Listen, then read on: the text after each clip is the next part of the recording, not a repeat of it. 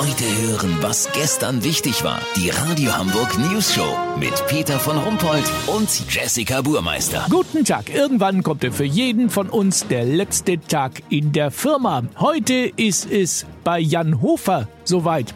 36 Jahre lang hat er als Tagesschausprecher auf dem Buckel und hat heute mit 68 Jahren als zukünftiger Ex-Chefsprecher seinen allerletzten Tag, seine allerletzte Sendung. Herr Hofer. Hallo! Wie fühlt sich das an? Heute Abend 20 Uhr.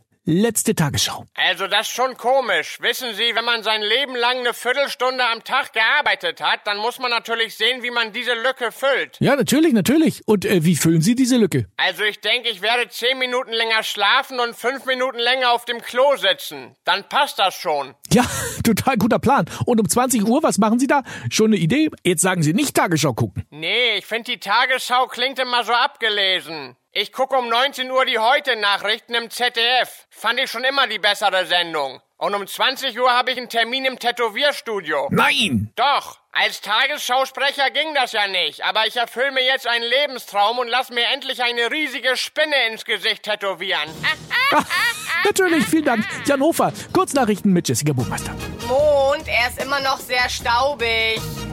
Rekord, Kunsthalle kauft für 4 Millionen Euro ihr teuerstes Gemälde. Ein Selbstbildnis von Max Beckmann. Da er auf dem Bild keinen Mundschutz trägt, wird ihm jetzt noch eine Maske draufgepinselt, so der Direktor zur News Show. Weihnachtssendungen, Paketboten begrüßen Homeoffice. Hä, wie wollen die im Homeoffice denn ein Paket zustellen? Nein, Jesse, die begrüßen Homeoffice, weil dann natürlich mehr Menschen zu Hause sind. Also wenn ich Homeoffice mache, sind bei mir deswegen nicht mehr Leute in der Wohnung, Peter. Och, Jesse, vergiss es. Das Wetter. Das Wetter wurde Ihnen präsentiert von Quacksalberei. Betrügerisches Pseudofachwissen seit 1870. Das war's von uns. Wir hören uns morgen wieder. Bleiben Sie doof. Wir sind es schon.